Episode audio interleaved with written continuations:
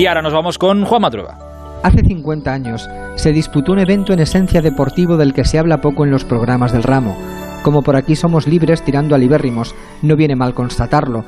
Me refiero a la llegada del hombre a la Luna. Aquello fue la culminación de la carrera espacial, una disputa entre soviéticos y estadounidenses que se vivió con pasión casi deportiva. Se trataba de llegar primero y algo más que eso. Había que llevar astronautas a la Luna y traerlos de vuelta sanos y salvos. La idea fue de Kennedy y el sueño sobrevivió a su muerte. Más de cinco años después del asesinato de JFK, Neil Armstrong plantó su pie en la Luna.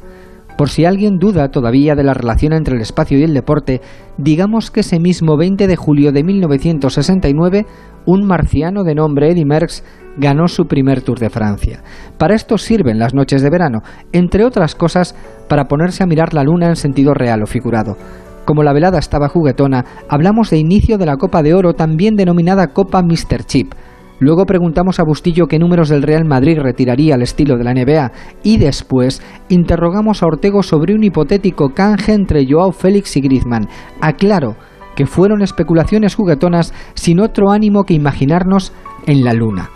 Decía el sabio que la vida es eso que nos pasa mientras hacemos planes, y a esa tarea nos dedicamos la madrugada del 20 de julio, a vivir la vida y a brindar por el único Armstrong que no nos ha defraudado.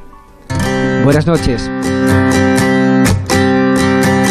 Es que no se pueden decir las cosas mejor que la forma en las que las dice Juan Matreva. Llegamos a la 1 y 5, os quedáis ya con Salas y todo el equipo de No Sonoras. Mañana a las 11 y media aquí estaremos para encender otra vez el transistor. Hasta entonces, la radio Onda Cero está siempre a vuestro servicio. Un placer. Hasta mañana. Adiós.